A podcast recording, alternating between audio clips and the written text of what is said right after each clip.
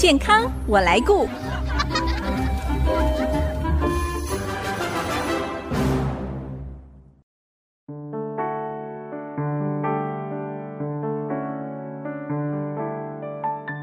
听众朋友，大家好，我是王淑荣，欢迎收听《健康我来顾》节目，一起关心你我的健康。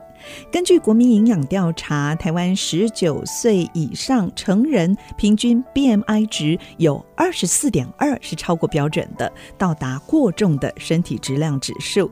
研究显示，体重过重或者是肥胖是糖尿病、心血管疾病、恶性肿瘤等等慢性疾病的主要风险因素。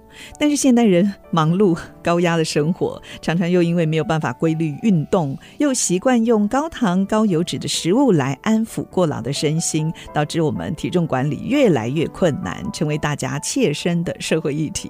那我们到底要怎么样做好体重控制？还有在减重之后，可能还要面对皮肤松弛、局部脂肪堆积的问题哦，这些要来解决。今天我们很高兴邀请到竹北美的整形外科诊所杨佩荣院长来跟大家聊一聊体重控制及体态的塑造。欢迎杨院长，院长您好。淑荣姐好，各位听众朋友好，我是美的整形外科诊所杨培荣院长。杨院长，忙碌的现代人在挤不出时间运动，又常常要面对高热量饮食的诱惑，体重失控好像是蛮常见的事，所以减重已经变成了全民运动。可不可以先跟我们介绍一下时下有哪一些正夯的减重方式呢？其实时下的减重方式还蛮多的，像刚刚我们在来的路上，其实广播可能就会听到很多。哎，促进代谢啊，或者各式各样的方式，上网一看，各式各样的产品都有。嗯，但其实最重要的还是要回归到我们最基本的一个，就是身体在使用热量的一个，其实真正的一个基准。嗯，我们如果要做体重控制，其实最重要的还是要以低热量饮食，然后同时要增加体能活动的方式来做正常的一个减重。嗯，那只是在这样的一个正常的减重外，其实可以有一些额外的一些辅助的疗法来。辅助我们这样子的一个常规的方式，能够更容易跟就是更能够常规的执行，是因为减重的基本原理就是要打破热量平衡。那其实我们身体呢，在我们进食之后啊，经过我们的肠胃道分解，其实就会开始把这些食物呢分解成一些比较细小的颗粒。嗯，那这些细小的颗粒其实就会去刺激我们的肠道的细胞，这些肠道的细胞呢，它也会开始分泌各式各样的一些肠泌素。嗯，那那这些肠泌素呢，它就有它自己的功能，是因为这些肠泌素呢，它就会。当我们身体的开始吸收了这些养分跟血糖之后呢，血液中的血糖它就会上升。这些血糖上升了，那肠泌素呢，它就会去刺促进我们的胰岛素分泌。当我们胰岛素开始上升、开始产生的时候呢，就让我们血液中的这些血糖、葡萄糖能够继续进入到肌肉中跟肝脏中来储存。嗯，同时这类型的这一些啊肠泌素啊，像是具有 P1 这类的东西，它也会去抑制我们的升糖。素分泌，对，这些升糖素呢，会让我们的肝脏去制造葡萄糖。那我们减少它的分泌呢，就不会让肝脏去继续把它做成葡萄糖。嗯，那。这样子的一个 GLP-1 呢，除了会调控我们血中的血糖之外呢，它同时也会让我们这个胃里面啊，嗯、就是排除这些食物的速度变得比较慢。是那胃里面有东西在里面的时候，也会抑制到我们的食欲，我们就不会那么的想要吃东西，就不饿了，对不对？对这样的过程呢，会让我们在血糖上升的速度会比较缓慢。是对，但这类型的 GLP-1 的肠泌素，它在开始分泌过后不久呢，其实会被身体分解消耗掉。啊，好，那 DPP-4 这类型的酵素会把这些 GLP-1 呢，把它分解掉，嗯，分解完它就会变成没有活性的代谢物，就会失去它本身的调控效能。是，哎、嗯，您刚才讲到这个分泌肠泌素啦，还有 GLP-1 哦，这种促进胰岛素分泌哦，让我们可以抑制食欲的方式，是不是现在很多艺人网红大力推荐的这个瘦瘦笔呀、啊？这原本是用来。治疗糖尿病的，对，它其实原本就是一个糖尿病的一个控制的一个药物，是。对。那这个瘦瘦笔里面的主要成分就是这个 Liraglutide 的这个一种类型的一个肠泌素的一个相似物。哦，因为它其实我们刚刚所说的 GLP one，它其实全名是 Glucagon-like Peptide One。那这类型的升糖素生态一，它的同类型的东西就我们叫做促效剂，是。是现在呢我们拿来控制糖尿病的一种药物，所以是糖尿病患者的治疗药物哦。是这种 GLP-1 的促效剂，如果是用在健康人，就是一般健康人的身上哦，就是会抑制食欲嘛，让我们不用经历那种断食的痛苦，也可以达到减重的效果。但是我们健康人使用这种促效剂，会不会有什么副作用呢？哦，它大部分的副作用并不常见，但是其实呃比较严重跟比较常遇到的是，它有可能会有脱水的这个现象产生。哦，所以其实在，在呃使用这类的 GLP-1 的促效剂呢，其实我们还是会比较着重在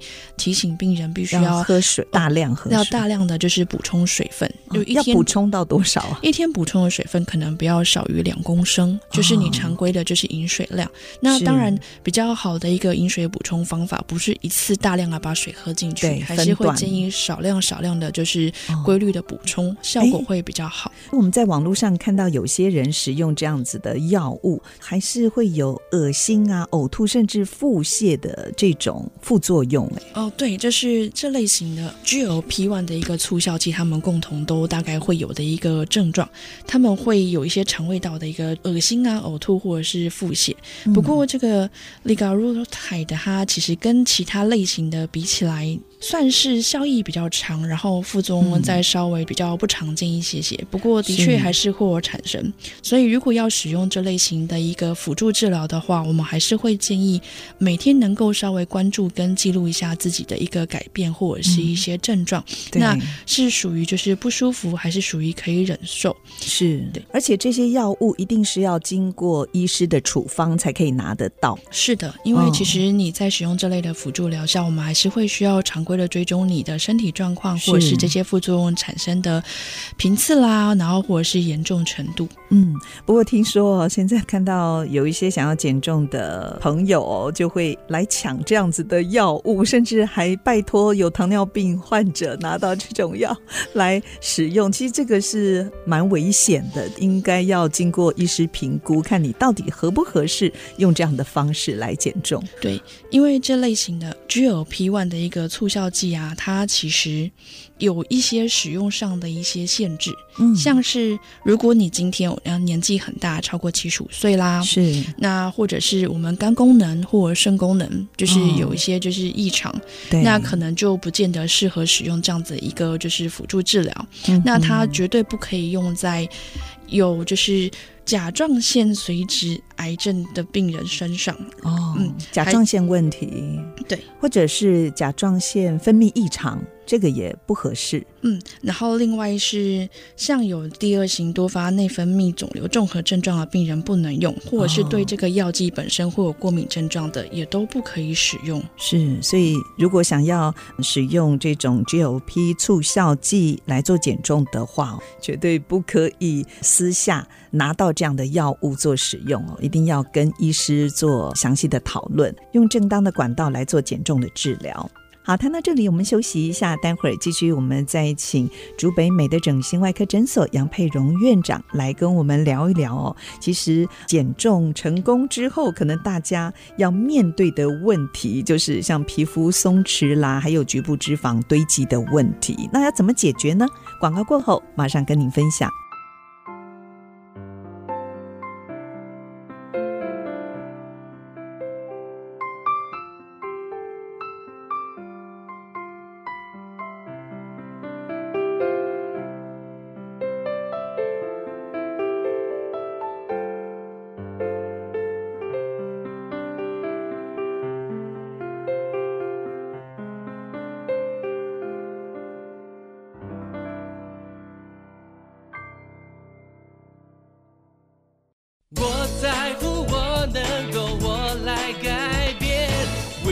I see mirrors.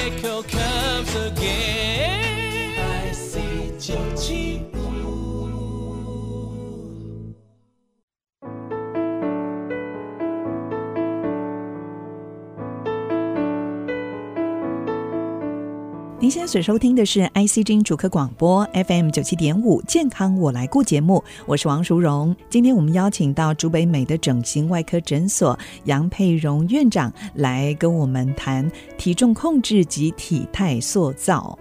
刚才我们介绍了时下最夯的减重药物，叫瘦瘦笔，也有人说是瘦瘦针哦，是可以抑制食欲，不必刻意断食也能够达到减重的效果。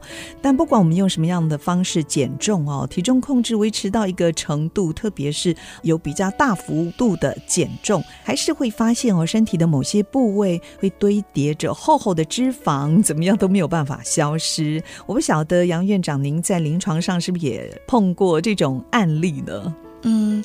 其实体重控制啊，就算到了非常稳定的状态，或者是你有些人他其实体重控制非常良好，他总是会觉得有些部位就是他怎么样减或者怎么样运动、嗯、都减不到，都没有办法让它变少。是，那比较常见的像是女性的上臂啊、内侧啊，哦，蝴蝶袖，嗯，然后腰部啊、腹部啊，嗯，那甚至我们臀部跟大腿的交界处，哦、就觉得嗯，怎么样运动，怎么好像这里都没有减少。是，哎。像有一些朋友，他们是下巴双下巴，即使减重过后，双下巴还是消除不了。这个也是常会有脂肪堆积嘛。嗯，脸部感觉上真的非常难，就是既有这样子的一个嗯控制啊，或者是运动，真的能够去塑造它的线条。这个是跟基因有关系呀、啊，好像爸爸妈妈的样子，我们就会复制下来。嗯，因为我们的骨架还有我们的就是基本上的就是身体的一个架构，其实的确是遗传过来的。对、嗯，那所以。我们的脸型跟我们的身形，跟我们就是脂肪堆积，跟就是囤积的位置，嗯、也会因为这样子会有所不同。但是这几个大概会是大家比较常见、比较困扰的部位。嗯，那除了脂肪之外呢，其实还有最重要是。减下来多的这个皮，因为里面的脂肪没有了嘛，曾经过度扩张的皮肤松弛，这个也是很大的困扰。嗯，如果是以正常的人，就是以正常的速度，像我们以低热量配合就是呃足量的运动的消耗方式去把它就是体重减下来的话，可能皮肤松弛的问题会稍微少一点，要搭配运动。对，但是如果说它本身是属于比较病态性肥胖的，哦，它真的就是哎体重重到非非常有。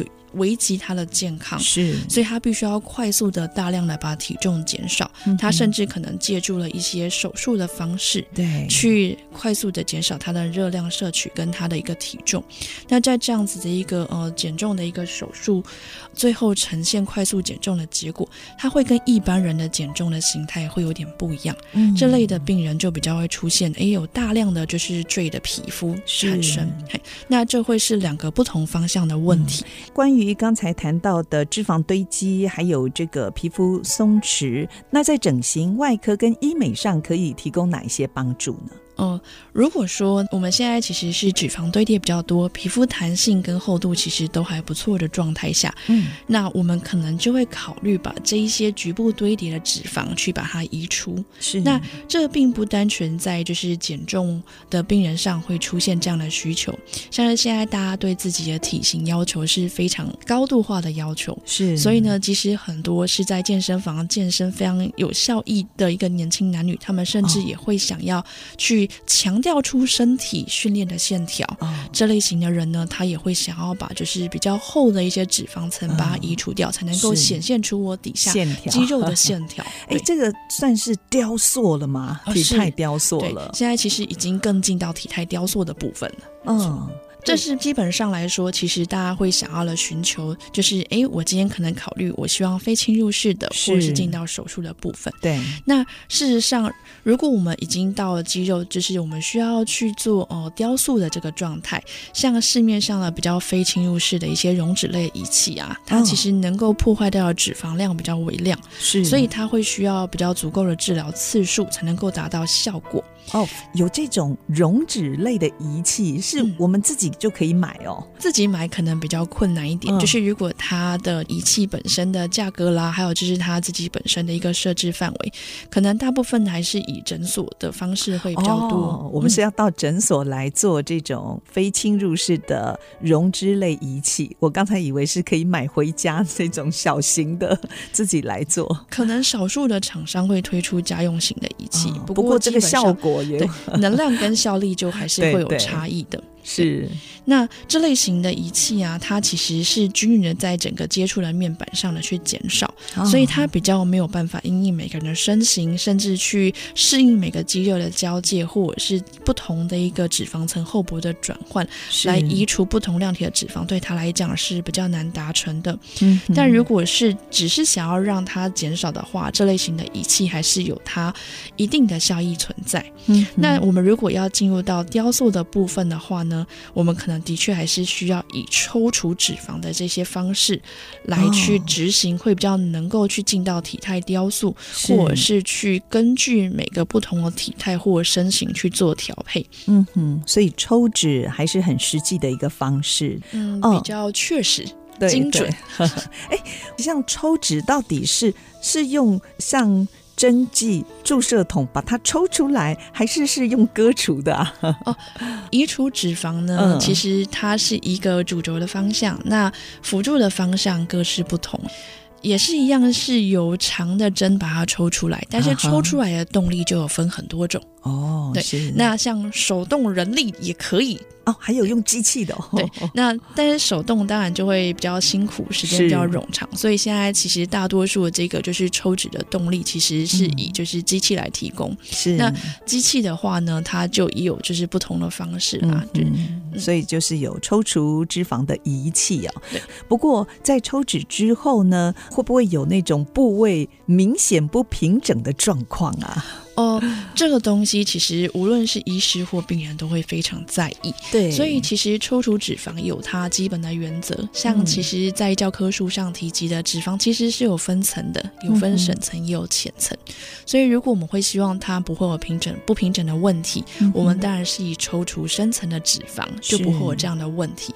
可是，因为大家现在进入到了体拓雕塑、精雕的年代了，所以如果要能够完整的显现这些肌肉的线条，其实。浅层的脂肪还是要部分的去处理它。Uh-huh. 那为了避免大家担心会有诶，比如说不平整啊，或者是伤害到神经或血管这些东西，其实，在除了抽脂的动力的改进之外，它会搭搭配上其他的技术，像，像是超音波啦，或者是水刀。Oh, 那借由这类型的一些就是另外一个辅助系统，去减少我们神经啊、血管的伤害，嗯，对他们提供多一点的保护。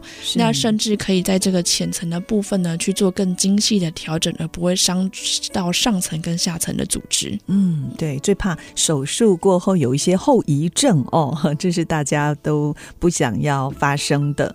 哎，我看到有一些减重的男性，他们在减重过后哦，觉得胸部有点女性化，哎，那这跟我们看到的男性女乳症它有关系吗？哦、呃，男性女乳症其实有很多很多的原因啊。哦、那其实体重过重本身是它其中的一个部分。是，所以如果今天要看它是不是有男性女乳，其实就是要把它其他的因素都排除。就像其实有些药物。啊、哦，也会引起对，也会导致就是会有这样子的一个呈现。它算是一种病症，是不是？哦，它是一个病症。那只是说，哎、哦，体重啊，就是过重啊，就是脂肪过多，嗯、它是它其中一个部分的原因。所以先要了解到底是什么原因造成的男性女乳症，就是胸部有点女性化的。嗯，那如果说因为减重造成的，也可以用您刚才说什么抽除脂肪啦，搭配超音波，什么水刀。等等的方式吗？哦，是的，如果他今天单纯其实没有任何其他的病因造成，其实只是。真的是因为体重跟就是诶脂肪堆积造成的。嗯，那其实这类型的就是脂肪的一些就是移除，对它是有帮助的。那甚至有些人会希望就是显现出更厚实的一个肌肉样貌，哦，同时还可以合并 把脂肪回填都有，还可以脂肪回填，那就又是塑形了，对不对？是。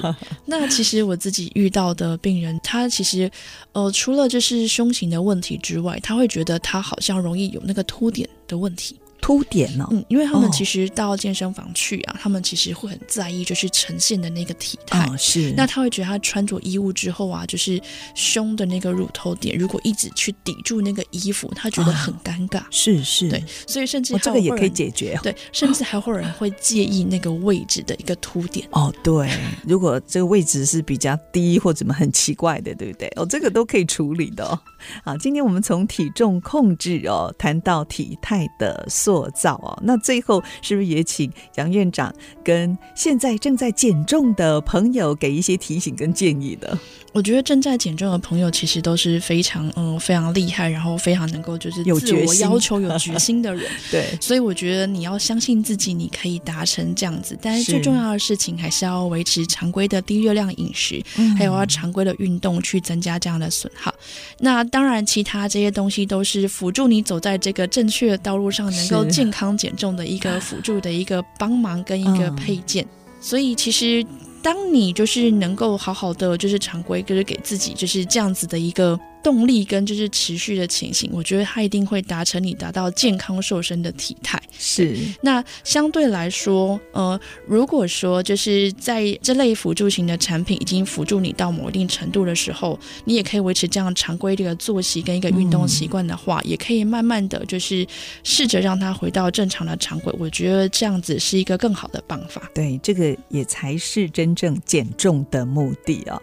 好，很快就要进入夏季了，再拖。下厚重外套之前呢，又要开始一场减重大作战了。那不管用什么方法，我们一定要注意身体的反应，自己身体的反应，千万不要用激烈或者是不正确的方式来瘦身，免得减重不成，减掉了健康。今天非常谢谢竹北美的整形外科诊所杨沛蓉院长来到节目当中跟我们分享，谢谢杨院长，谢谢淑蓉姐，谢谢各位听众朋友。